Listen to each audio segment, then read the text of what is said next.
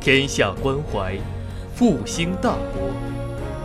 欢迎收听《复兴中华文化与中国战略高端论坛》专辑。复兴论坛是由兴泉基金与复旦大学共同发起。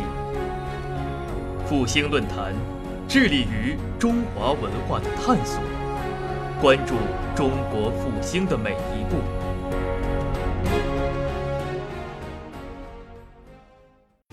一个有呃哲思的人，或者是有文化的人，他不应该去从政。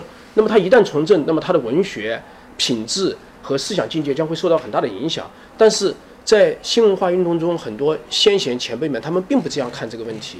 呃，不管是郭沫若，还是胡适，以及我们看到蔡元培，他们其实可以说是文人，但另外一方面呢，他们也是非常好的政治家。那么这一点呢，其实呃和康德的关系。呃，和那个歌德的关系，呃，很有那个就是呃影响，就是歌德对他们的影响非常大。那么歌德本人，我们知道他也是一个非常好的公务员，同时也是一个非常好的诗人和学者。那么这一点呢，呃，对于呃中外华的影响非常大。那么当然，中外华他本人，他虽然是学的是哲学，后来他助力于哲学，但他本人一直有一个诗人梦。那么所以说，他说呢，他给他自己的好朋友钱汉通信，他就特别讲，他说：“你是由文学渐渐的入于哲学，我恐怕要从哲学渐渐的结束在文学了，因为我已经从哲学中觉得宇宙的真相最好是用艺术表现，不是纯粹的名言所能写出来的。所以，我认为将来最正确的哲学就是一首宇宙诗。我将来的事业也就是尽力加入做这首诗的一部分罢了。那么，这是他的一个非常重要的一个理想，就做诗人的理想。”那么他由哲学到文学，那么是他的一个呃持久追求的一个梦想。但是后来他发现他自己并不适合做诗人，并不适合从事文学，因为他觉得学哲学的人，他更加具有一种倾向性，就是什么呢？就具有理解的能力，理解能力、把握概念的能力比较强。但是学文学的人呢，他需要直觉感性的能力。他通通过那个对照康德和歌德，他发现自己相对来言理解。概念运作的这个就是逻辑，它更加容易上手。但是对于抒发自己的直觉感性这方面呢，他感到自己有所欠缺。其实这也是我们每一个人的思想文化的一个倾向。我们有的人善于把握概念，善于推理，善于进行论证；我们有的人呢，善于抒发自己的情感。那么可以说，这两种不同的性格以及文化取向，决定了我们人生的道路。那么对于呃钟白华来说，那么他自己后来发现自己，并不适合来进行诗歌的创作，因此他的诗人梦在写了一部诗集以后就基本上结束了。但他本人呢，他到德国留学以后，他突然发现了一片新天地，可以把他对于诗和诗的爱好，对于哲学和文学的爱好结合在一起。那么因为他呃二零年到了德国以后，他突然发现整个德国的文化界、思想界和我们中国当时的思想界、文化界不一样。他不一样在什么地方呢？他发现，在当他二零年到了德国以后，他发现当时德国的文化界、思想界最热衷讨论的主题有两个，一个呢就是什么呢？爱因斯坦的相对论。因为当时爱因斯坦的相对论提出来以后呢，它不仅仅在物理学界引起争议，同时扩展到思想文化生活的各个领域。那么以至于大家都在谈论他的相对论可能对我们的思想文化所产生的一个革命性的一个改变。那么另外一方面呢，他突然发现就是在德国还流行一种非常重要的一种文化批评的一个学科，或者说一种现象。那么这个文化批评，当时有两个代表人物。那么最重要的一个代表人物是谁呢？就是斯宾格勒的《西方文化的消极观》。那么这本书呢，我们现在译成叫《西方的没落》。呃，那么另外一本书呢，是《哲学家的旅行日记》。这两本书是两个非常了不起的德国哲学家他们的新作，但是这个新作当时。在德国的文化生活界成为畅销书，而且是人们讨论的热点。那么这一点对刚刚从中国到德国去留学的钟白华产生了非常大的影响。因为当时我们在中国的时候呢，很多人、很多思想家、学者，他们讨论的是怎么样呢？就是如何改变我们中国的文化。我们中国的文化是落后的，我们因为我们中国的文化落后，导致我们中国的近现代以来一系列的政治经济的失败。包括自己的国家就很难保持一个完整的国体，那么因此呢，他们大力的介绍西方的学说，希图引进西方的学说来激活我们中国这一具非常衰老的腐朽的文化躯体。但是中白华到了德国以后，他突然发现另外一片新天地，因为不仅斯宾格勒，而且还有就是我们讲的这个盖沙令，那么他们都在谈论中国的文化，而且当时中国的文化在德国二十年代掀起了一个高峰，我们的庄子、老子。还有一些关于中国文化的著作都被翻译成了德文，那么他感到非常的好奇，感到非常的奇妙。他原来因为他在同济大学读书的时候，一直是贬低中国文化的。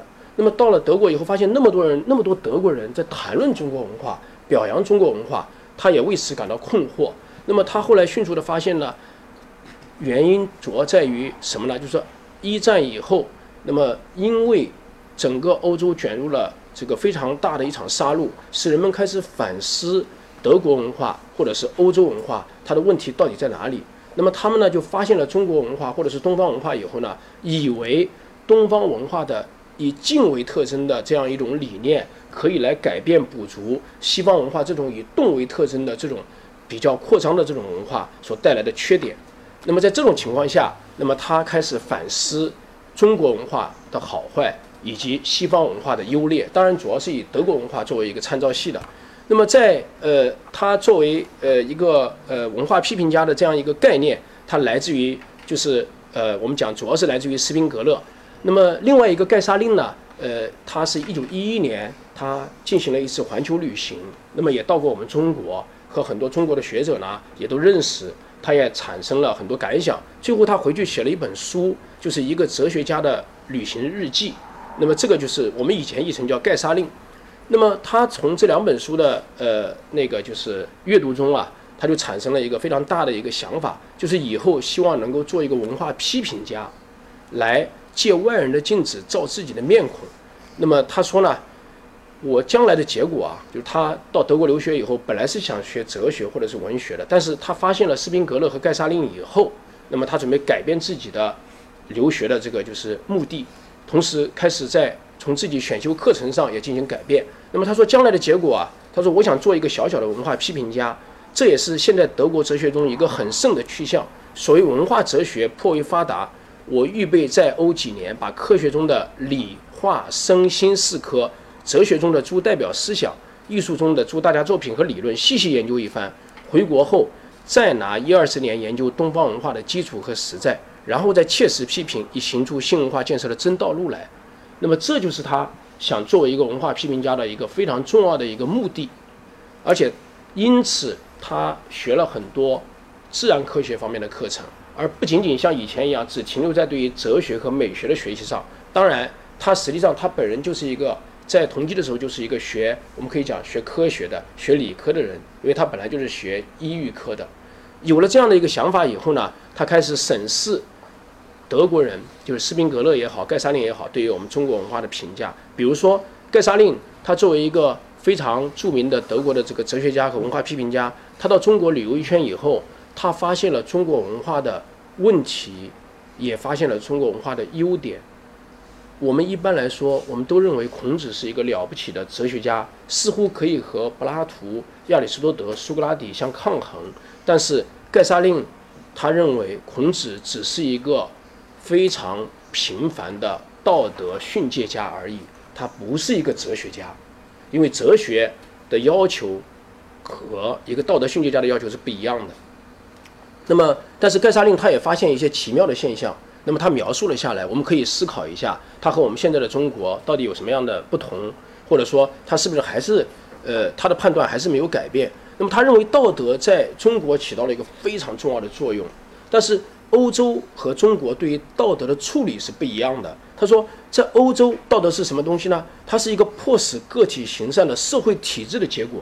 它的道德是由外在的约束，包括法律的执行，来规训一个人，你必须服从的一种，呃，这个就是律令。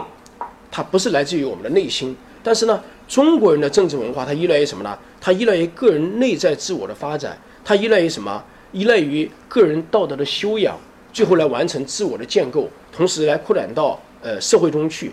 那么他发现一个很有趣的地方是什么呢？就是说，似乎啊中国人采用这种以德治国的方式，以德治人的方式，似乎和欧洲采用外在的强制的这个方式来管理一个国家，并没有本质的差别。好像他们也并不是像我们想象的一样啊，道德水平非常的低下。那么这个评价是非常了不起的评价。那么我们知道，近现代以来，很多欧洲人，甚至包括日本人到中国旅行一圈以后，对中国的一个评价，最为让我们现在的中国人不能接受的就是什么呢？就是中国人的道德水平极其低下。中国人道德水平极其低下的原因。我们知道，呃，因为我们还没有进入一个现代的一个文明的一个社会，比如说我们的让女性缠小脚，包括抽大烟，包括嫖妓，包括续续妾，这个对他们来说都是不可接受的，知道吗？那么因此，他们认为中国人的道德水平相对于现代文明国家来说非常的低下。但是盖沙令来到中国旅游以后，他发现其实这样的判断失之简单和粗暴，其实中国的道德也有它的道理。这也是为什么我们今天，我们一旦谈到社会的这个更新、社会的这个就是管理的这个升级的时候，我们特别强调以德治国。其实这是一个传统的思维方式，不是一个新鲜的思维方式。那么这样的一个以德治国，或者是以德健身，同时扩展到社会的方式，是我们几千年的传统。呃，那么因此呢，呃，就是外国人的眼光给了钟白华一个提醒，就是中国的文化似乎。并不像我们之前所想象那样子一无是处，那么，但是它肯定还存在问题。那么这些问题到底怎么才能发现，怎么才能解决？那么这就是一个文化批评家的使命了。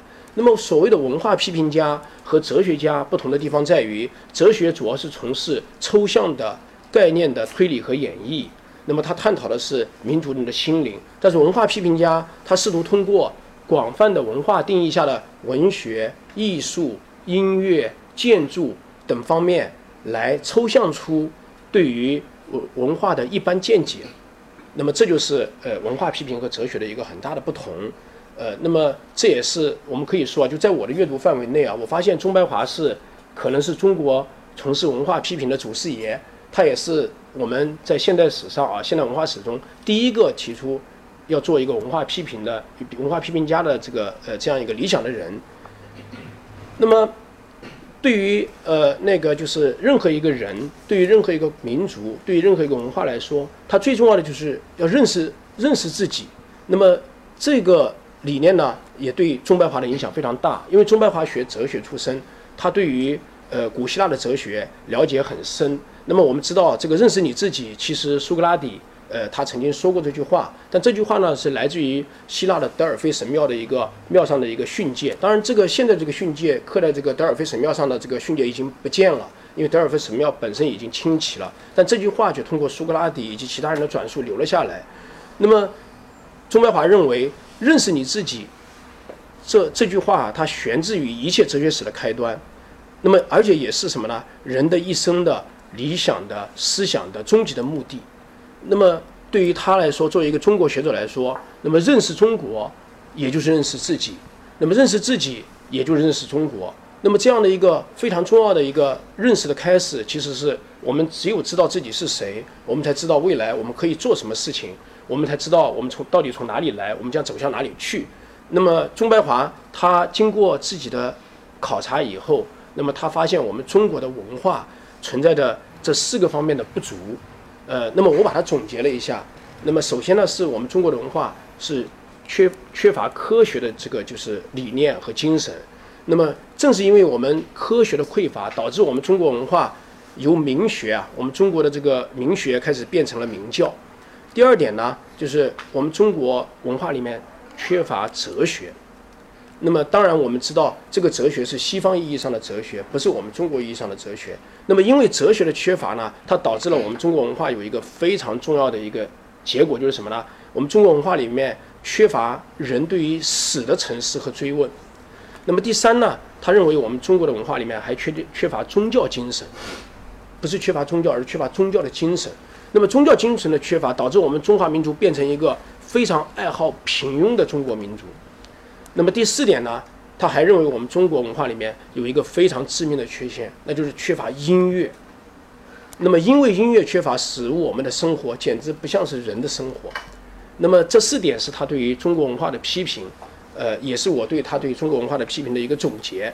那么下面我们就来具体看一看，他到底是怎么来证明、谈论自己对于中国文化的这个批评的几个观点的。那么首先，我们来看一看科学的匮乏所导致的中国文化精神的一个非常重要的一个缺乏。那么这一个问题其实非常简单，就是我们一直在问的问题。我们有人称之为“里约瑟之问”，就是为什么中国近代没有产生西洋意义上的科学？那么要回答这个问题，呃，我们有各种各样的思路和各种各样的答案。那么其实钟白华很早就对这个问题提出了自己的一个看法。那么就是什么呢？中国的科学的匮乏，其实因为我们的逻辑出现了问题。呃，我们经常讲，呃，中国式逻辑和西方的逻辑的区别。那么我们的逻辑到底和西方的逻辑有什么区别呢？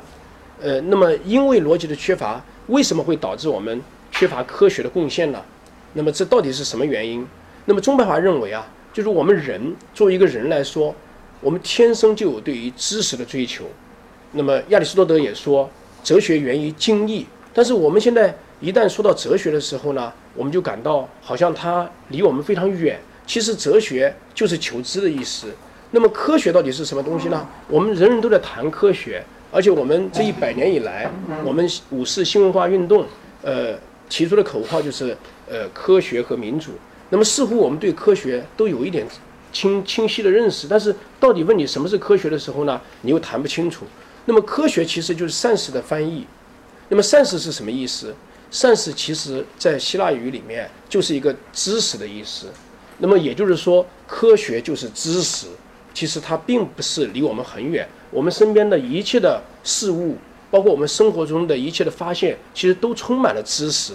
那么科学和一般的碎片型知识有一个很大的差别是什么呢？科学是一个系统化的知识，但是如何使科学系统化？那么它就需要逻辑。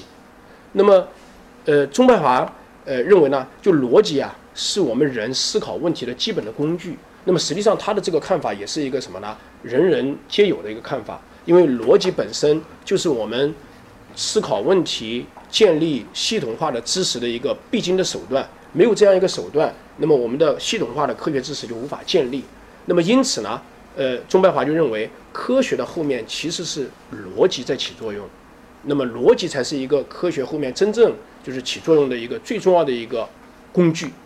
呃，那么当然，它和我们中国的明学没有差别。我们中国最早的明学其实也是逻辑的一个翻译。呃，那么钟白华认为呢，我们研究中西的学术史和思想史，我们就可以从逻辑的角度切入，来看一看他们到底是出现了哪些呃分歧。那么我们就可以找到我们中国科学没有产生的原因了。呃，那么在这个里面呢，就是我们可以看看什么叫逻辑。那么逻辑呢，实际上是 logic 的音译。那么 logic 本身它源自古希腊的 logos。那么 logos 它的整个的意思其实是什么呢？就是 I say，就是我说话，或者是我怎么说话，这才是罗格斯的意思。那么我们呃一般的翻译就是把逻辑就翻译成一个逻辑了。我们没有更深的翻译。其实逻辑准确的翻译是我如何说话。逻辑探讨的是我们怎么说话的问题。因此。逻辑也可以称之为言语，也可以称之为推理。那么亚里士多德把逻辑称之为理性的话语。当然，理性的就是什么？意味着什么？就是它是有条理的，它是讲推理的，它是这样一个完整系统的话语。那么，因此我们可以呃，就是呃反思一下，或者是了解一下呃亚里士多德对于逻辑的一个最重要的、最重要的贡献，那就是所谓的三段论。那么这个三段论非常简单，我们在日常生活中，我们在数学的这个呃学习中都会用到用用到这个三段论。呃，那么三段论最著名的一个例子就是，呃，所有的人都是要死的。亚里士多德是人，所以亚里士多德是要死的。那么我们在这个三段论三段论里面，我们可以看得出来它里面的一个紧连性和一个什么呢？系统性。那么这个三段论就是我们。产生科学，我们论证科学，我们就是做科学的一个非常重要的一个逻辑手段和工具。那么因此呢，呃，在这个逻辑里面，后来又演化出什么呢？就是演绎与归纳。那么演绎的逻辑和归纳的逻辑，它们是相反的。演绎是从一般到个体，归纳是从个体到一般。那么这个都是我们日常生活中所接触到的，而且我们习焉不察的东西。实际上我们在生活中一直在运用这两种逻辑方式来探讨某些问题，来表达我们的什么一些观点，来论证我们的一些观点。那么当然，在呃钟白华看来，就是西洋的逻辑源自就是古希腊的这个逻辑，它有一个非常重要的特点，它是什么样重要的特点呢？钟白华认为，西洋逻辑它注重概念定义的准确和思想系统的通贯融合。组织严密，它的步骤是以形查明，以名查形，最后形成系统的学说，把握客观的真理。那么就是名实要相符，是它的一个非常重要的一个特点。但是它的名和实是和我们中国的名实是有差别的。那么这就谈到我们中国的名学问题。那么我们经常说中国的名学其实也就是什么中国的逻辑，但这个话有对的地方，也有不对的地方。那么这个名学这个词最早是严复。在一九零三年翻译的，那么他的这个翻译的是穆勒的一本书，他的这本书的名字就是呃，A System of Logic，就是逻辑的系统或者是逻辑体系。那么在这个翻译里面呢，严复就意译了，而不是音译了“逻辑”这个词，他把它意译成什么名学。那么名学在中国是自古就有的一种东西，但是它像逻辑，却不完全等同于西洋的逻辑。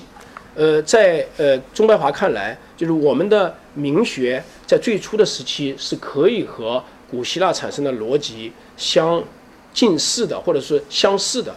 那么他说，中国的名学最初也是和西洋的逻辑相似的，比如麦迪和荀卿等人的证明、析辞、立说明辩所谋求的就是统一事实。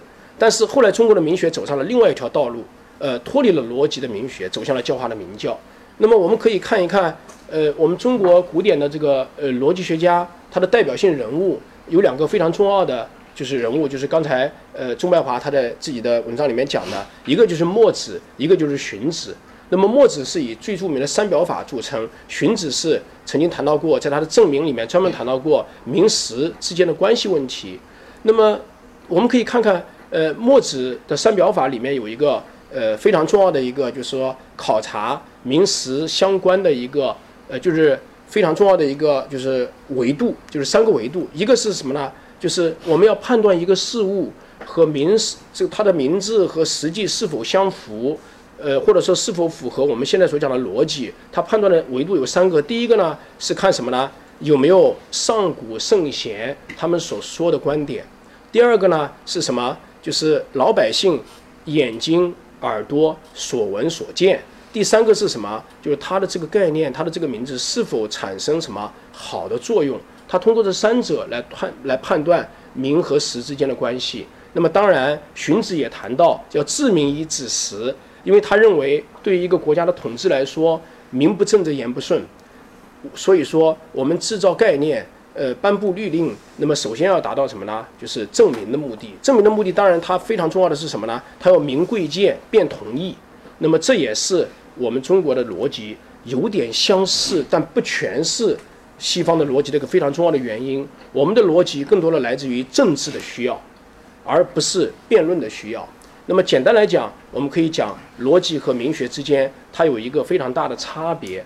虽然我们表面上我们都认为它们是一回事，那么我把它总结一下就是什么呢？就是逻辑它是起于辩论的。是教我们怎么更有条理的说话和论证自己的观点的。所以说，logos 的意思就是什么？I say 就是我怎么说话，我说话的意思。它并没有很高级的地方。但是呢，在民我们中国的民学呢，它实际上是行民学，它是起自于诉讼，起自于法律的实施和认定。那么这是他们两者起源的差别。第二个呢，就是因为逻辑它起于辩论，人们要系统的论述自己的观点。因此呢，它构成了系统的理论，用来探讨真理。那么苏格拉底的证明和孔子的证明就有差别。那么苏格拉底的证明是什么呢？要穷理自知，最后因为他的这种逻辑的作用产生了科学。那么逻辑本身以及他自己就成为科学的母亲。那么因为有了科学，引发了资本主义社会的出现，包括生产力的极大的改变、政治制度的更新，以致影响到我们今天的这个整个地球的这个。呃，存在的状况。那么，但是我们的民学呢，它是起于什么呢？诉讼。那么，它是做政治刑赏的准绳。那么，孔子的证明呢，它的目的是为了符合礼乐行政。那么最后，我们的民学逻辑学就变成一个名教。那么因此呢，它可以说成为一个名教之父。这导致我们中国坠入了两千年的儒家专制社会。那么所以说，不同的逻辑或者是不同的名学，他们不同的价值取向、不同的走向、不同的努力目标，最后导致了不同的社会现实的出现。当然，这是中白华的一个非常呃大的一个概括。我们可以看看它的概括，呃是呃一种什么样的呃就是呃理论支撑着他做出这种概括的。那么他的这个个概括呢，来自于我们中国非常著名的一个呃逻辑学家伍飞柏先生的研究。那么他在评价伍飞柏先生的这个逻辑学的研究的时候呢，他说呢，就首先是他赞成中国的行名学。实际上，我们也讲，就行名学就是什么逻辑学，因为行是什么现实存在的事物，名是什么概念。我们的逻辑学就讲究名概念和现实它的之间的关系问题。那么他说，中国的行名学是出于行书，是出自于法律。呃，那么在韩非子的《阳泉》里面曾经讲过。确定名实关系的更重要的人是谁呢？不是科学家，不是哲学家，也不是文学家，而是什么政治学家？而是君王。他说：“君操其行，臣效其名。”那么确定一个概念的是谁呢？是我们国家的领导。呃，就是不管是确定以德治国，还是确定呃，就是我们国家的这个法律、政治，最主要的精神是来自于统治阶级，而不是我们下面讲的就是学者。那么这是一个很大的差别，而且他确定这些概念是为了什么呢？为了对于下面的社会以及人进行一个赏罚，进行一个治理，也不是为了追求科学知识本身而进行名和实的推演。那么所以说，他说，可见中国名学的起源和主要倾向不是构成系统理论以探讨真理，而是法术家用于综合名实做政治行赏的准绳，起于宋而非起于变。那么同样。我们可以看到什么呢？就是近代西洋科学的一个进步，很多是由逻辑来指示途径和方法。因为近代西洋科学的逻辑，我们知道它是产生于辩论。那么在辩论面前，它没有权威，我们服从的是真理。我如果让你接受我的观点，我和你展开辩论，我不能用我是一个大学教授，或者是我是一个呃这个就是呃官僚。或者是我是一个老板来让你服从，我们只能在辩论的过程中平等对待对方，让我们的观点逐渐展开，让我们的论据呈现开来，这样我们才能说服对方接受彼此的观点。那么这是一个非常重要的特点。那么钟白华认为，近代的科学就是因为有了逻辑才产生的。他说，比如说培根、笛卡尔等大哲，他们检讨名词概念，只是推理的进行，组织系统的论述，逻辑是科学之母，无可置疑。但是我们中国名学不振，过了春秋战国时期以后，到了秦汉以后，我们的学术开始转转化，转化成什么呢？像经学、著书、语录、札记一条路线。即使印度传来了英明学，也就是逻辑学，对我们也影响不大。那么这是一个他非常重要的一个观点。那么他举了一个非常简单的例子来证明他自己的观点。那么他就以瓦特发明蒸汽机为例，来谈论一下我们中西逻辑的一个结果上呈现的一个差异。因为瓦特发明蒸汽机，它是一个非常重要的一个标志性事件。它是什么呢？它是资本主义进入近代社会的一个非常重要的一个分界线。因为我们讲资本主义，我们更多的是谈到它的政治社会的一个制度。其实它最主要的是一种生产力的一个变化。生产力的一个非常大的变化就是什么？蒸汽机的发明使我们人类所依靠的生产力由畜力。马呀、牛啊，包括我们自己的这个力力量，变成什么机器的力量？所以说，蒸汽机的发明，从某个角度来讲，可以说是铸成了资本主义的社会的这个就是呃光大。那么，因此他就来谈蒸汽机是怎么发明的。那么，他有一个比较大的一个论述。但是总结起来可以讲呢，就是说，他认为钟白华认为蒸汽机的发明表面上是一个机器的发明，其实它后面有着非常复杂的东西，有两个非常重要的因素在支撑着瓦特发明了蒸汽机。一个就是达芬奇，从文艺复兴以来，达芬奇等人的一种技术发明的一种路线。达芬奇是一个伟大的艺术家，但实际上我们知道，他还是一个伟大的发明家。包括我们的直升飞机，甚至包括我们的潜水艇，最初的构想其实就是来自于达芬奇。而且达芬奇他还发明了很多工程的工具。从某个角度来讲，他也是一个发明狂。那么第二个呢是什么呢？就是。由伽利略、牛顿等人所接触的、所走到的数理自然科学的路线。那么这两者的结合，最后荟萃到瓦特的身上，使瓦特发明了蒸汽机。这是一个非常了不起的发明。就像我们现在，我们觉得好像，呃，那个就是呃呃，我们拿那个手机为例。就是我们看到这个苹果手机，乔布斯的苹果手机，这个智能手机，我们现在仔细看看，没有什么了不起的，因为它后面我们讲它的触摸屏，其实早就别人就发明了，电话别人早就发明了，那么而且它的这个音乐，这个电子音乐别人早就发明了，但是为什么它能够把它凑合在一起，最后发明了智能手机，影响改变了我们的生活呢？那么我们可以套用。呃，那个就是钟白华对于瓦特发明蒸汽机的原因的一种梳理，就一个是什么呢？他有一种技术发明的理想在里面，就是由达芬奇等人开始的技术发明的路线。另外一种什么呢？他有伽利略、牛顿所开创的数理自然科学的路线，因此最后发明了蒸汽机，使西方的科学技术突飞猛进，而把我们远远的甩在了后面。那么从这个里面可以看到什么呢？我们就可以看到，就是说，因为瓦特的出身其实比较卑微，他的工作其实也非常简单，他并不是一个有钱的人，也不是一个有势的人，他就是一个普通人。但是他发明了蒸汽机，这一点可以看到，就是说，在西方的文化、社会生活里面，他给了一个普通人以科学尝试的机会。那么，因此呢，他认为支撑他往前走的一个非常重要的一个特点，就是西方的这个文化里面，它有一种科学的精神。那么我们不要被“科学”这两个字迷惑了。科学的精神其实就是什么？我们讲“善使科学”这个词是我们的翻译，它是每一科的学问，也就是说它是什么呢？知识求知的方式而已。那么我们可以说，科学里面它最重要的就是求真的精神。钟白华认为，西洋科学求真的精神里面，它给了我们一个非常重要的一个启迪，因为。支撑它求真的一个非常重要的力量什么呢？就是你一个人，你要讲究逻辑，在逻辑面前，我们都得服从最后推导出的结论。那么，逻辑导向的对于知识的遵从和对真理的寻求，这个是我们没有的。那么，他曾经说，呃，钟白华曾经说，要提倡科学研究的精神和兴趣，最好是读科学发展的历史。那么，他告诉我们很多科学假设的发挥和放弃啊，方法的探索和成功。科学家科学家在理论上的冒险啊，其实都是一部什么呢？冒险的历史。简单说，一部西洋的科学史，其实是一部西洋人精神悲壮的成功史。呃，这一点我们可以呃从我们的呃学习中呃可以这个就是留下一些印象。不管是伽利略，呃还是那个哥白尼，他们都为自己的知识寻求寻求真理而受到了什么迫害。呃，而且他们很多人为了自己的知识真理，怎么样，在迫害面前毫不动摇。那么这种精神、这种案例，在我们中国少之又少。就是为了科学，为了真理，呃，这不是人事的真理，是科学的真理，或者是为了逻辑，敢于牺牲自己。我们中国很少的，我们中国中国的牺牲更多的是为皇帝牺牲，为一个什么皇帝的信仰而牺牲。那么这是一个很大的差别。那么他告诉我们啊，就是。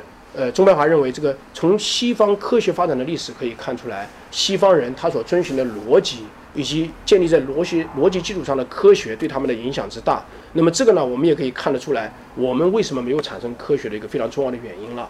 那么我们没有一个人为了会发明飞机发明不起来自杀，我们不会有这样的人的。那么但是西方这样的人有很多。那么原因就在于什么呢？就是我们中国的明学，我们中国的逻辑后来逐渐走向务实。这样就产生了我们所谓的现在被大家经常批评的中国式逻辑，或者是中国人逻辑。那么中国式逻辑是什么呢？我们爱以自己的生活体验作为真理，我们喜欢用自己生活体验到的一些点点滴滴作为评判事物的一个标准，但是却不喜欢什么呢？以思辨、以逻辑的推理来论证真理。这是我们和他们一个很大的差别，这也是我们中国人或者是中国式逻辑受到大家批评的一个非常重要的原因。那么，在呃那个我们结束呃第一个段落这个之前，我们还可以再举一个小例子。那么，钟白华认为，就是即使印度人他们对于逻辑的追求也比我们怎么样要强劲，因为印度人他们在进行英明学的辩论的过程中，有很多人经常怎么样？因为自己的辩题失败，因为自己坚持的观点被批驳而选择自杀。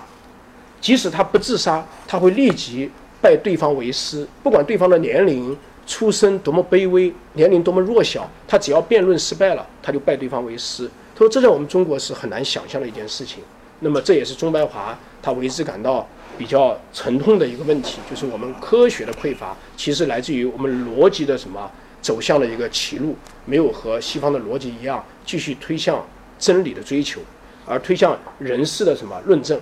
那么第二个，我们可以探讨一下，就是说钟白华认为我们中国文化里面有一个非常重要的缺失，那就是哲学的匮乏。因为哲学的匮乏，它导致我们中国人失去了对于死亡的沉思和追问。那么这一点看似简单，但其实里面有着非常厚的、厚重的一个呃问题存在。那就是什么呢？就是说，到底什么样是哲学呢？那么我们谈到哲学的时候，我们马上感觉到它离我们的生活同样和科学怎么样一样很近。因为我们现在我们的领导到处在说要学哲学、用哲学。那么哲学到底是什么东西？它到底和我们的生活有什么关系？那么钟白华认为呢？那么哲学实际上它是什么呢？综合科学知识和人生智慧，它建立一套宇宙观和人生观。那么这就是哲学。而且哲学所探讨的是什么呢？它是一个民族的文化和心灵以及它的精神。但是哲学本身并不神秘。那么哲学，我们可以讲，它其实也是来自于西方的。这个翻译其实是日本人的翻译，它和逻辑的翻译是一样的。那么在这个哲学里面，其实我们讲，呃，philosophy 它是爱智的意思，就是热爱智慧。那么热爱学术就是这样一个意思，没有更更复杂的意思。哲学也像科学一样，并不神秘。但是我们中国有没有哲学呢？那么钟白华认为，我们中国也曾经有过类似于希腊的哲学样式的哲学，但是我们称之为什么呢？称之为玄学，就像我们称逻辑为明学一样，我们只是相似。呃，这个需要提醒大家一点的是，就我们这种看到钟白华先生做的这种中西文化的比较，其实这种比较是很难说它是完全成立的。只不过是两者有相似的地方，因此我们把玄学称之为哲学。但是玄学和真正的哲学还是有差别的，因为玄学这个“玄”字来自于老子，就是“玄之又玄，众妙之门”。玄就是玄远的意思，脱离现实的意思。那么玄学在我们中国曾经有很大的这个兴盛的时代，就是在魏晋时期，我们专门产生了魏晋玄学这样一个名词，其实就是什么呢？它摆脱了对于现实生活的考量，而思考。超出于我们现实生活乃至生命之上的东西，我们都可以称之为玄学，都可以称之为哲学。但是实际上呢，我们可以看看哲学把它这个宏大的构思，把它具体化一点，就是我们可以通过什么样来检测一个民族的精神？可以通过什么样的东西来检测一个人所信仰的哲学呢？我们就可以通过他面对死亡的态度来检测他的哲学观，检测他的人生观，检测他的世界观。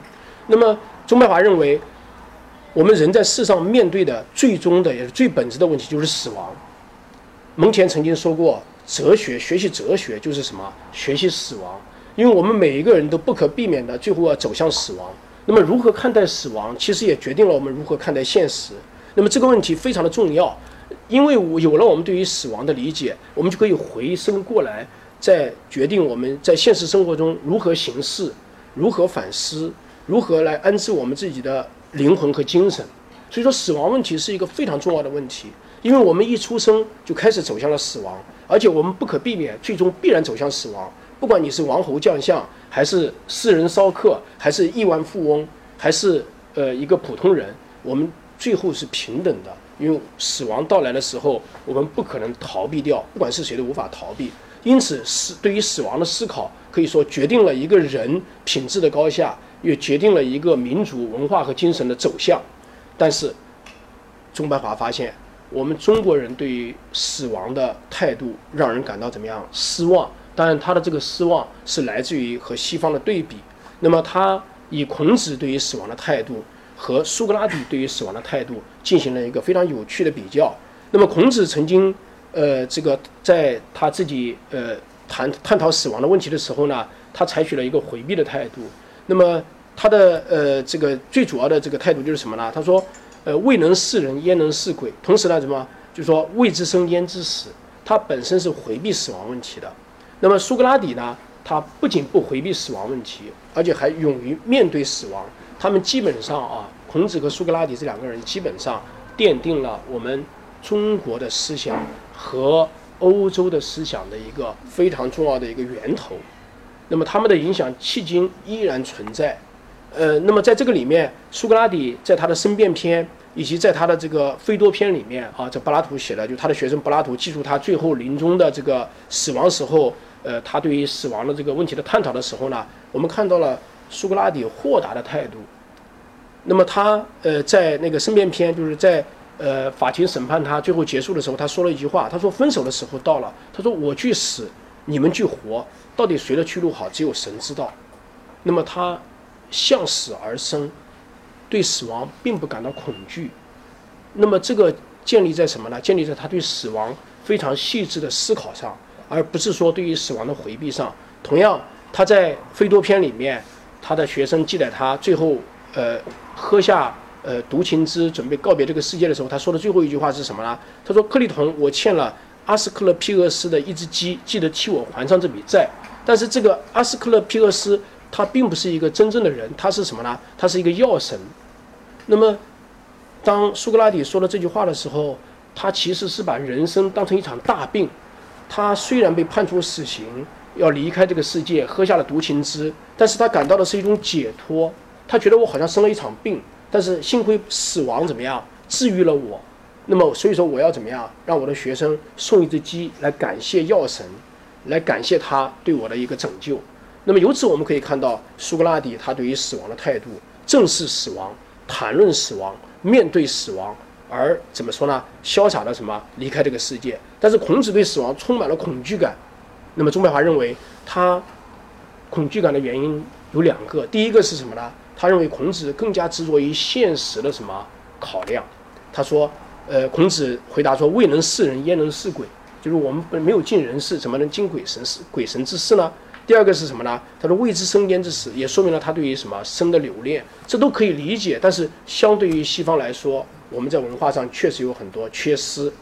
那么这个生死的辩论，在钟白华看来，他有一个非常好的说法。他说：“我们不是说我们喜欢谈论死亡，我们也不是说我们要回避死亡或者是不回避死亡。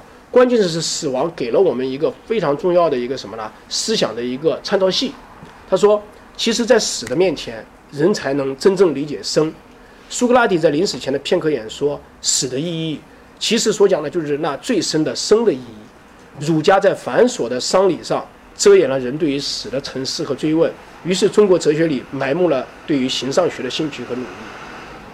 而且他认为，只有我们在面临死亡的时候，我们在谈论死亡的时候，我们才能做到怎么样呢？他说：“这这个时候，钟白华他用比较有有诗意的语言来描述了我们面对死亡的时候的想法。他说，只有在面对死亡的时候啊，这时心与心相见，心与世界相见，心能够扩张到和世界一般广大、一般深厚。天上的音乐在心里演奏起来。那么，只有我们面对死亡，我们才能珍惜生活的美好；只有我们理解死亡，我们才能怎么样从容地安排自己的生活。那么，这是钟白华。”非常重要的对于生死之变的一个考量，当然，我们还有一个非常重要的一个呃，就是思考，就是什么？就是我们中国的哲学里面缺乏对于形而上学的思考，而更多的是对于自用之学的什么钻研。那么形而上学，那么在呃西洋的这个哲学里面，呃，那么实际上它来自于亚里士多德的什么物理学之后的超物理学，因为 metaphysics 这个 matter 就是什么超越或者是后的意思。那么物理学实际上是，呃，亚里士多德探讨有形的世界的东西。那么物理学之后，实际上探讨的是什么呢？无形的世界的东西，就超越现实生活的东西。因此，它称之为形而上学。那么这个形而上学的翻译也非常好，它来自于我们《易经》系辞里面的翻译。他说：“形而上者为之道，形而下者为之器。”那么我们中国人就对于形而上的探讨太少了。钟白华认为，人类的文明和尊严起始于对什么呢？仰视天象，对于。现实社会的一种什么超越，这样我们才能够真正的了解我们人的生命以及存在的意义。但是呢，我们中国人更加着力于自用的知识和地上的事物，这导致什么呢？我们自己的灵魂很少飞跃于现实的羁绊之外，很少摆脱现实的功名利禄以及现实的功利性的这种呃生活。那么这个呢，导致我们不能获得真正的文明和真正的尊严，因为我们的自用自学更多的是什么？探讨人世间的学问。所以说，我们中国的孔子、老子、庄子这一系列思想大师，他们都没有带着我们暂时的摆脱现实生活的羁绊，进入一个非常抽象、遥远，同时可以安抚我们精神、灵魂内在的需求的这样一种形而上的东西。那么他。因此，给出了一个非常重要的一个判断，说我们中国人几千年以来，其实我们是在为我们的肉身服务，我们过的生活实际上是一种肉的生活，而很少有精神生活和文化生活。那么他说，中国自从孔子喊言性与天道，老子也说道可道非常道，那么当然，庄子也说六合之外圣人存而不论，于是中国玄学探讨之门已闭。而阴阳五行、鬼神迷信之教乃泛滥于天下。那么我们现在为止，我们还经常把宗教称之为什么迷信？其实这是一种非常错误的看法。那么当然，他还说了一句非常重的话，他可以说啊，就是我们不管是道家还是儒家，他们的思想、他们的主张，其实在于什么？他的目的是教人做官。那么。自从秦始皇李氏焚书开始，汉武帝董仲舒罢黜百家，限制学术以自用利禄之徒，中国哲学思想的活跃与逻辑问题的分析已经开始熄灭了。那么，学以致用呢？它是两千年来一贯的口号。我们现在不管做什么，都要想到它的用途。那么，因此阻碍了我们精神的飞升，也阻碍了我们想象力的扩散。我们很难在现实生活中得到更多的超越。那么，所以说，他认为。因为哲学精神毁而不彰，是纯粹的科学穷理的兴趣无从启发，所以说到现在还没有改变。呃，我觉得钟先生的这个判断啊，到现在还是符合我们的实际的。那么除了呃哲学的匮乏以外，钟先生还认为我们中国文化里面还有一个非常重要的匮乏，那就是宗教精神的匮乏。因为宗教精神匮乏，所以说我们中国的民族变成了一个爱好平庸生活的民族，这一点让人感到非常的痛苦。那么所谓的宗教精神，我们简单来讲就两个方面。那么钟白华先生认为，宗教精神它告诉我们什么呢？一个是超越现实生活的烦恼和羁绊，当然这个超越是短时间的，并不是说让我们长时间的去超越，而不再考虑自己的生计。那么这一点也是钟先生所反对的。那么第二点呢是什么呢？就是因为有宗教精神，因为有宗教的这个就是体验，它可以使我们暂时超越死亡的叩问。为什么？因为每一个宗教基本上它都是从死亡出发来给现实生活中的人以指导。那么，因为宗教所要回答的问题，它主要是人死后到底会怎么样的问题。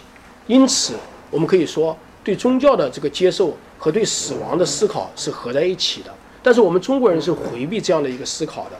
那么，因为宗教本身它是以人死后可能的生活来指导、鼓舞人在还拥有生命时对于。展开对善的追求，那么这种虚无缥缈的追求呢，相对来说对于我们是一个非常大的一个什么心理负担，我们很少这样做。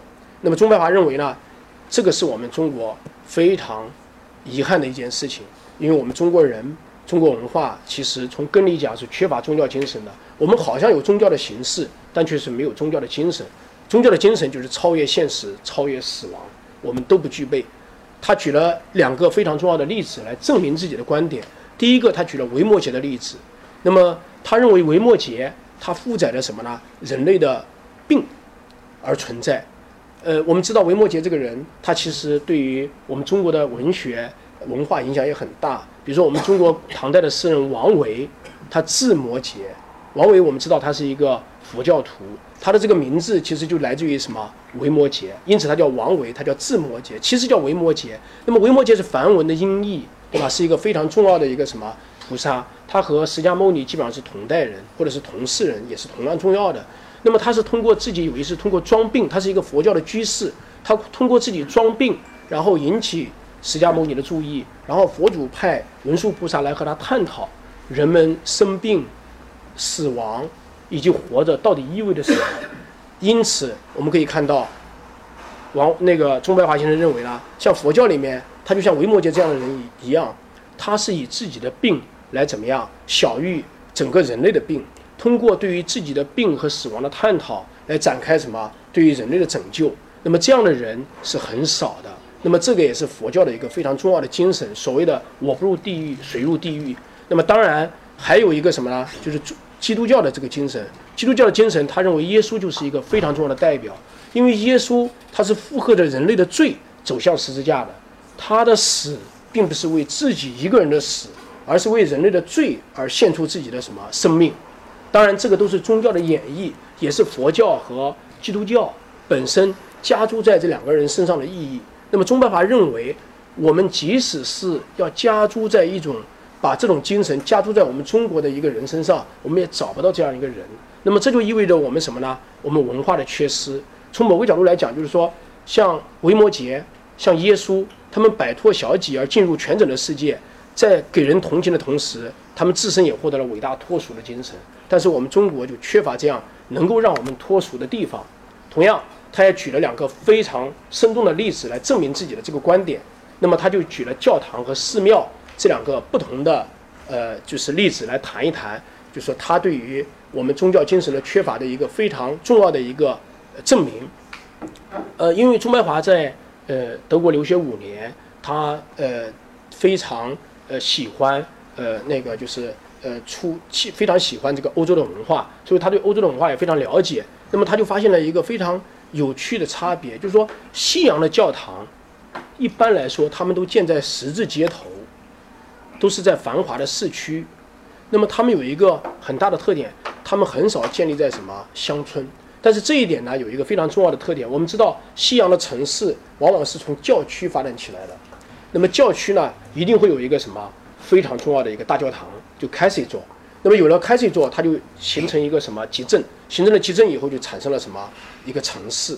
那么第二点呢，就是说，他说看到我们中国的这个庙宇呢，一般都建在深山老林里面，或者是建在远郊。我们现在比如龙华，其实以前是很远的，龙华以前是刑场，对吧？那么实际上它不在市区，不在这个我们所讲的这个当趟。那么同样，我们中国的这个就是庙宇呢。它也代表了我们中国的精神。它建在深山老林里面，一般在乡村的这个比乡村还要远。它是一种躲避现实的风格。那么它的总的概括是什么呢？他自己感觉，他融入了自己私人的体验。他说呢，在欧洲的大城市里，人们过得非常匆忙、兴奋、紧张、热衷生活的时候呢，还能经常有机会走进市中心十字街头矗立的大教堂里，那是另一个庄严、静穆、幽深、宏远的世界。在里面，人们获得半小时的沉思默念，体味与超越，就能够怎么样啊？彻悟人生，胜过读很多哲学家的书。但是呢，我们中国的庙宇多半藏匿在深山野谷，它躲避着我们日常生活的狂野。同样呢，西洋大教堂它勇敢地矗立在城市的核心，它给人们一个精神的鼓励。我们经常诟病西洋的物质文明，其实他们一般的平民的精神生活，它的丰富与深厚啊。也超过我们消磨于浅薄娱乐或疲惫于辛艰苦辛劳的中国人生。我们中国人非常的苦，非常的穷困。另外一方面怎么样？我们中国人又特别的肤浅，特别的缺乏精神生活的熏陶。呃，我们这个呃，我们中国人疲惫的时候，不是去看书，不是去听音乐会，而是去什么？去捏脚，对吧？呃，我们中国的这个捏脚的地方到处都是。我们如果到国外去，我们发现找不到捏脚的地方。国外捏脚的地方在哪里？在唐人街，你去国外捏脚，最后给你捏脚的不是一个白人，也不是一个黑人，而是一个什么同胞，对吧？那么这个东西对我们来说，它的反差非常大。那么他特别谈到了哥特大教堂，对吧？我们知道，我们到这个欧洲旅行的话，我们一般会怎么样？我们一般会去逛，吃一道宫保鸡丁，是不是？我们去欧洲旅游，无非是看什么王宫或者是皇宫，看城堡，对不对？然后看什么基督教的教堂。然后还有看什么市政厅，所以说我们去欧洲旅游就是怎么样，就是去吃宫保鸡丁，对不对？但是它的教堂一定是每个地方最为宏伟壮观的这个建筑。那么我们中国的建筑在中白华看来，实际上怎么样？非常的寒碜，缺乏变化。我们只要去过国外旅游的呃朋友都知道，我们的天安门、我们的皇宫，我们看了以后都感到羞愧，太寒碜了，像一个土豪的住宅。但是我们去卢浮宫。我们去欧洲的这个皇宫，你反正真是金碧辉煌，我都不知道我们金碧辉煌这个成语从哪里来的。我感觉到是一个外国才有的东西，我们自己的建筑很少有金碧辉煌的，而且更不能提高我们对于精神的一种超越的一种这个就是慰藉。那么所以说，钟白华说，他说割地式大教堂，塔峰双插入云，教堂里穹庐百丈，一切线条齐往上升，朦胧隐约，如人夜行大森林，仰望星宇。这是从神龛前乐座里演奏巴赫的音乐，音响旋律沿着柱林的线从望上升，往上升，升到穹庐的顶点。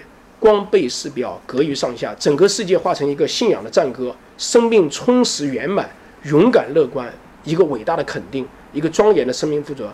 中国现代生活里不需要这个吗？显然是需要的，但是我们没有，这就是我们一个很大的一个问题。因为宗教精神的匮乏，钟白华认为导致了什么？我们伟大的文学艺术的匮乏。当然，我们要给伟大打一个引号，这个伟大是相对于西方的。欧洲的文学艺术，那个呃进行比较的话，我们文学艺术的境界比较偏于狭小，没有像他那么宏阔的境界，包括音乐。那么因此呢，呃，他说这有一个非常大的一个比较，因为我们缺乏伟大的这个宗教精神，导致什么？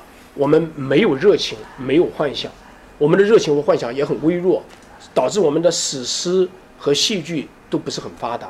其次呢，我们的文学作品偏于什么呢？伦理的、伦理的理智，或者是个人抒情的方面，也缺乏超越日常生活现实伦理以及什么我们的个人抒情的这个层次，进入一个更深的对于死亡的思考，对于我们人世间不存在的事物的一种哲思。那么，当然他说，只有《离骚》是例外。那么，《离骚》因为是屈原他生活在南方，那么他有很多南方有很多巫戏的传统。那么因此呢，他有很多民间的传说、狂野的幻想进入了什么他的《离骚》之中。那么导致什么呢？《离骚》本这个这首呃这这一个呃诗篇啊，它形成光芒万丈、富有热情幻想的文学。但这样的文学在我们的作品里面不多。那么我们中国人因为缺乏了宗教的思想，所以说钟白华还认为我们更多的是生活在白昼之下，而非黑夜之中。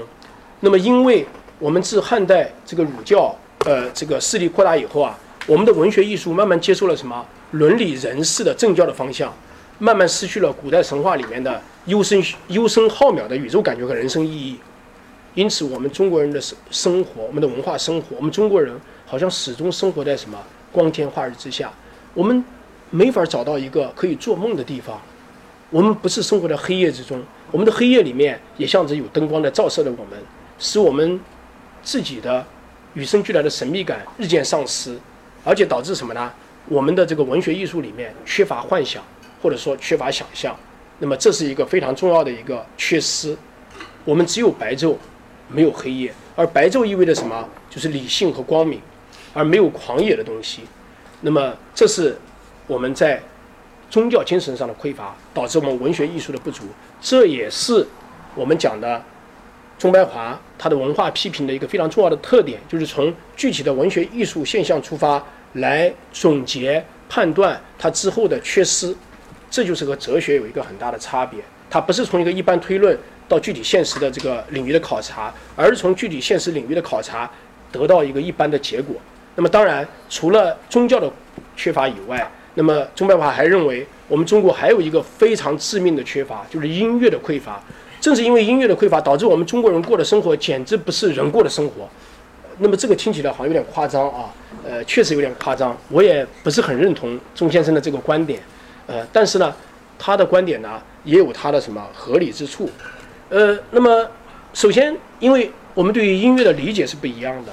那么在钟白华看来，音乐具有崇高的地位，我们一般人不会觉得音乐有这么高的一个位置。他认为音乐是一个国家的什么国魂。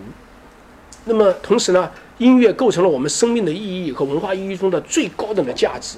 在一切文学艺术里面，钟白华认为只有音乐才是什么顶级的，呃，万般皆下品，唯有音乐高。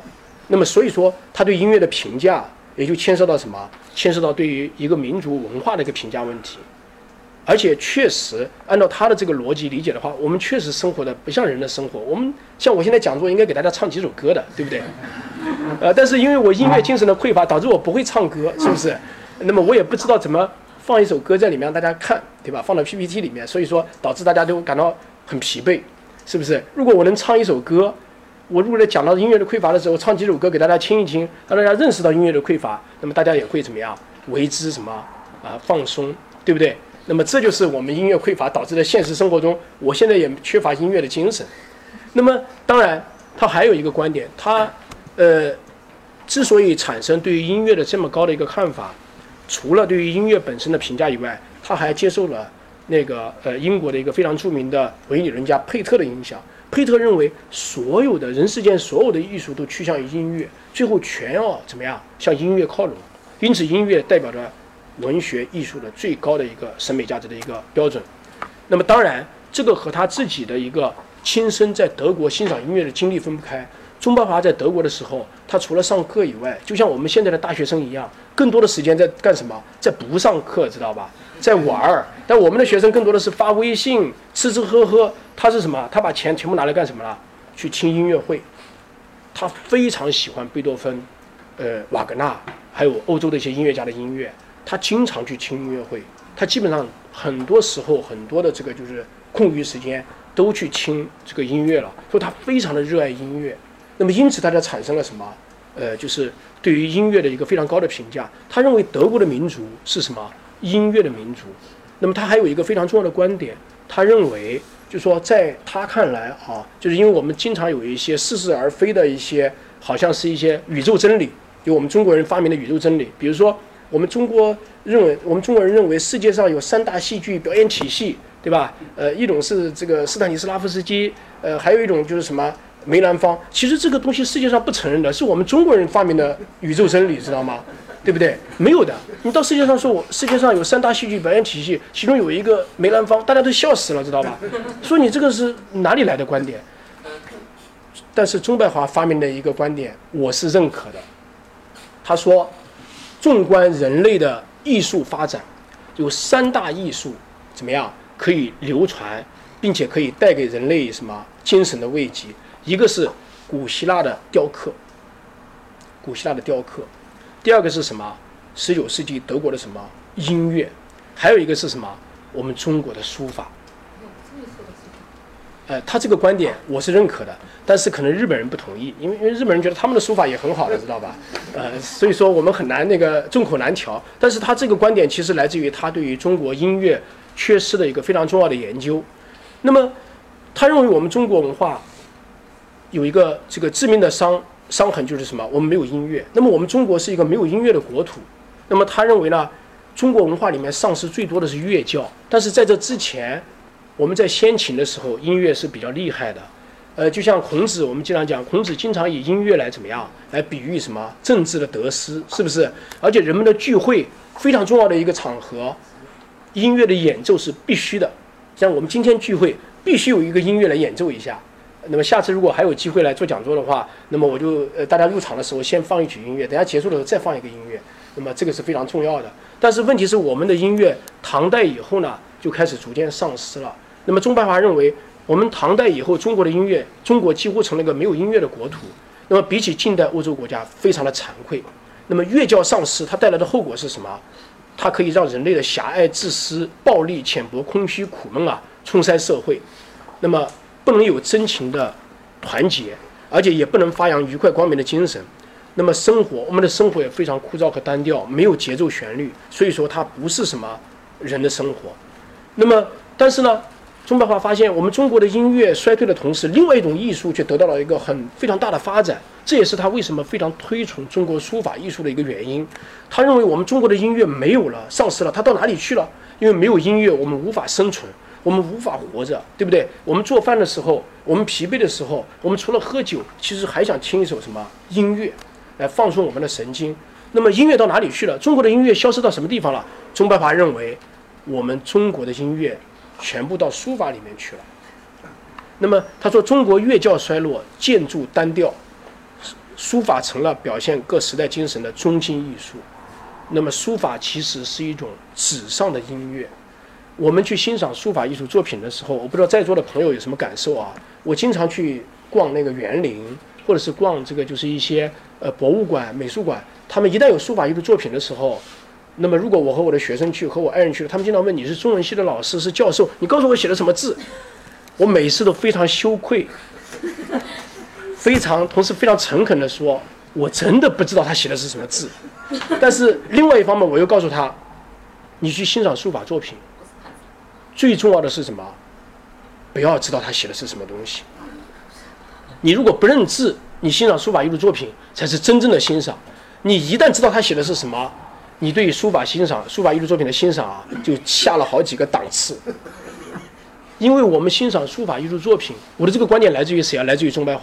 因为我们欣赏书法艺术观点，我们关注的是它线条的流动所激起的音乐和节奏感，而不是要搞清楚它是什么意思。那么这是张旭的草书，我们可以看到张旭的草书龙飞凤舞，我们根本几乎一个字不认识，但是你感觉到什么？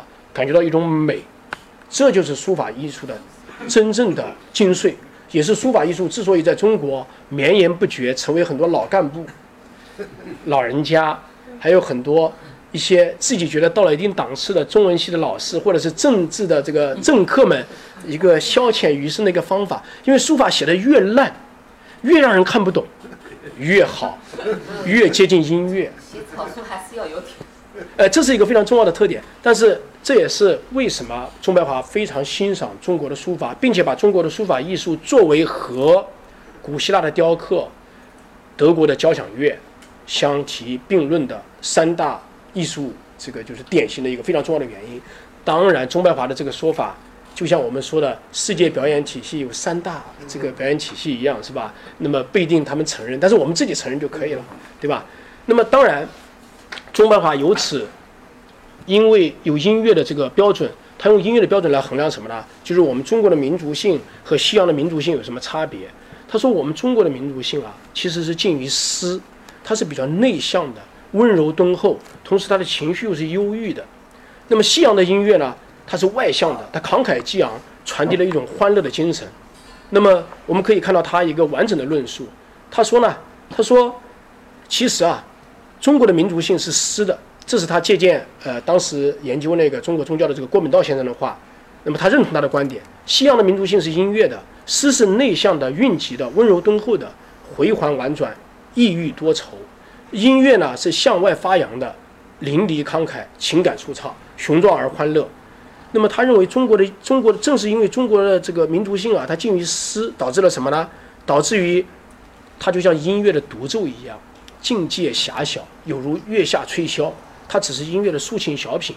但是西洋的民族性，它近音乐，那么就以什么呢？就是以那个交响乐为例，他们喜欢长篇大论，而且沉郁顿挫，繁弦促节。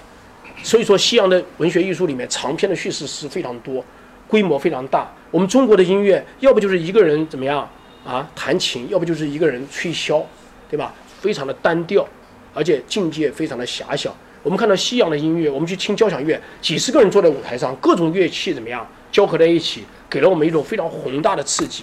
这就是我们因为音乐的缺失，或者是音乐的转型导致的我们的民族性和西洋民族性的差别。当然，钟白华认为这个和我们音乐的一个缺乏有很大的关系。同时，音乐精神的缺乏还导致什么呢？我们中国文学艺术里面有一个最大的一个匮乏，就是悲剧的缺失。那么，他引用了尼采的这个观点。因为尼采认为，我们主要的这个文艺，他以研究古希腊的这个呃悲剧为例，就是我们主要的文学艺术有两种精神构成，一种是阿波罗的复兴精神，另外一种是什么？狄奥尼索斯的什么？就是悲剧的体验精神。那么，狄奥尼索斯的这个悲剧体验精神可以就用我们生活中的罪来表现，呃，阿波罗呢，他的这个复兴精神可以用我们呃日常生活中的梦来表现。就是他认为我们的梦和醉都是缺失的。对于我们中国的艺术来说，最主要的原因是缺乏音乐，而音乐又是和醉联系在一起的。就醉的精神就是什么？我们可以感到怎么样啊？就是体验生命里最深的矛盾。就我们喝醉酒的时候，我们才可以怎么样畅所欲言，我们才可以怎样把自己人生中所受到的苦宣泄而出。那么因此，酒神精神非常的重要。但是我们中国人除了喝醉酒以后胡乱骂人、胡乱呕吐以外，没有更深的探讨。他认为这个主最主要是什么？就是音乐精神的缺失。当然，他的这个逻辑啊，呃，我们看先不管它成不成立，但是确实对照着西洋的文学艺术中产生了大量的悲剧。我们确实在文学艺术的规模上，在探讨的深度上和他们有所缺失。他说啊，西洋文艺气象宏大，内容丰满，荷马、但丁、莎士比亚、塞万提斯、歌德，直到近代的雨果、巴尔扎克、斯汤达、托尔斯泰，莫不起是一个悲壮而丰实的宇宙。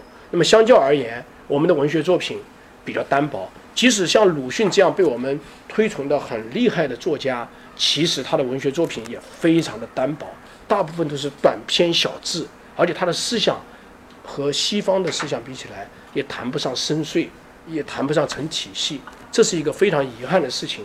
当然，我们没必要为此感到羞愧，因为我们就是这样的人，对不对？因为有了我们这样的人，世界人类的大花园里面，民族文化的这个呃大花园里面，才有了我们多了一个品种，是不是？我们不能像西洋人一样，我们不能变成他们，我们变成他们，最后就是什么？我们自己没有了，这是我的观点。呃，那么现在我们就总结一下，呃，那个呃，我们呃在呃这一次呃就是呃对于呃钟白华先生的这个文化，对于中国文化的批评里面啊，呃，我们有几个非常重要的一个呃发现和观点。那么第一个呢，钟白华先生认为，与西方文化相比较，我们中国人缺乏科学的精神。那么缺乏科学的精神的后面，其实是缺乏西洋的逻辑精神的指引，这样导致我们因为缺乏了西洋的逻辑，导致我们科学精神的匮乏，使我们没有产生近代的科学。第二，他认为我们中国文化里面有一个非常重要的缺失，那么就是什么呢？哲学精神的匮乏。因为我们哲学精神的匮乏，导致我们的哲学。就是所谓的哲学，更多的关注于人世的什么生死，实际上只是一种伦理学，而没有上升到一个非常玄远的高度去探讨人就天人之际，探讨我们死亡之后的生活。那么这是第二点，第三点呢？他认为我们中国文化里面还有宗教精神的匮乏，因为宗教精神的匮乏，导致我们的生活缺乏超越性，使我们的文学艺术都受到了很大的影响。那么当然，呃，最后一点，他还认为。我们的中国文化里面还有一个非常重要的缺失，就是音乐精神的缺失。好在我们音乐精神虽然缺失了，但是我们拥有了书法，那么这个也让我们看到一线曙光，也表示我们即使中国文化里面有仅仅有很多不如意的地方，但是我们还有自己独特的地方存在。那么这也是非常重要的一个呃观点。那么我们总结一下，呃，钟白华他所使用的这个文文化批评，呃，他所具有的特点。那么第一点呢，其实钟白华的批评他非常有逻辑性。那么因为他是学哲学出身的，学科学出身的，他特别注意什么呢？自己的文章用哲学的头脑写成。那么他的见解呢，也因为有逻辑的存在，显得怎么样？非常系统，也非常深刻。但是我也要说一点，因为钟白华比较呃喜欢西方的这个哲学和逻辑的这个就是。呃，体系，所以说导致他在论述中国文化缺失的时候呢，为了满足西方的逻辑，剪裁了，抛弃了中国的一些现实。那么这个就像我们中国人的逻辑也会排斥西洋逻辑一样啊。那么第二点，呃，那么有一个非常重要的，就他的文化批评，它具有很强的综合性。他批评文那个呃文化的时候，他不仅有科学，还有哲学、宗教，还有音乐和绘画，他的知识面非常的广泛。那么他所涉足的领域非常高，这恰恰是文化批评一个非常重要的特点。那么第三点呢，他的文化批评其实有很重要的现实性和针对性。他写的这些文化批评的文章，大部分是我们在抗日战争爆发以后三十年代他在重庆中央大学教书的时候写的一些呃随笔，还有他编辑那个《时事新报》学生时候写的一些编后案。那么当时的中国国破家亡，很多的这个就是中国的学者和思想家。非常想检讨为什么我们从甲午战争以后一败再败，而且每次都被日本人打得满地找牙，而且国破家亡，到底什么原因？那么他们这个爱之一生，恨之欲切，希望能够从中对中国文化的批评中找到我们中国文化的缺点，同时能够发扬我们的优点，来战胜西洋文化和东洋文化带给我们的巨大的一个心理创伤。那么所以说他的文化批评。并不像我们想象的，是一个出于一时意气的，是一个情绪化的表述，而有这样的一个思想背景。当然，中白华的文化批评的参照系，它主要是建立在什么？欧洲，他对于欧洲文化的深入的了解和把握上的。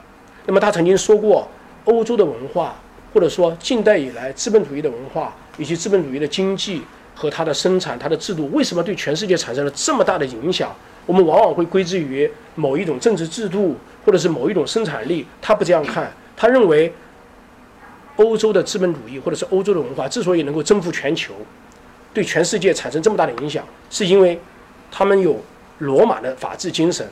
那么他说，罗马的法治精神虽然是构成欧洲现代国家的一个主要因素，然而希腊的哲学与艺术、基督教的深刻的人生情绪与伦理意识，加上文艺复兴以后产生的科学的精神，才汇流而成欧洲现代文化的丰富繁盛与矛盾。由此我们可以看到，其实他对于中国文化的批评，也是建立在他对于欧洲文化的形成的几个维度上的呃考量，来对中国文化进行反思的。当然，他也也有对中国政治文化的反思。那么我们今天因为时间的关系就不再讲了。那么谢谢大家，呃，我的讲座到此为止。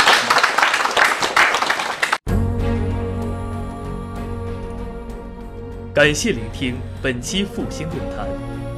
本论坛由兴泉基金主办，复旦大学儒学文化研究中心提供学术支持。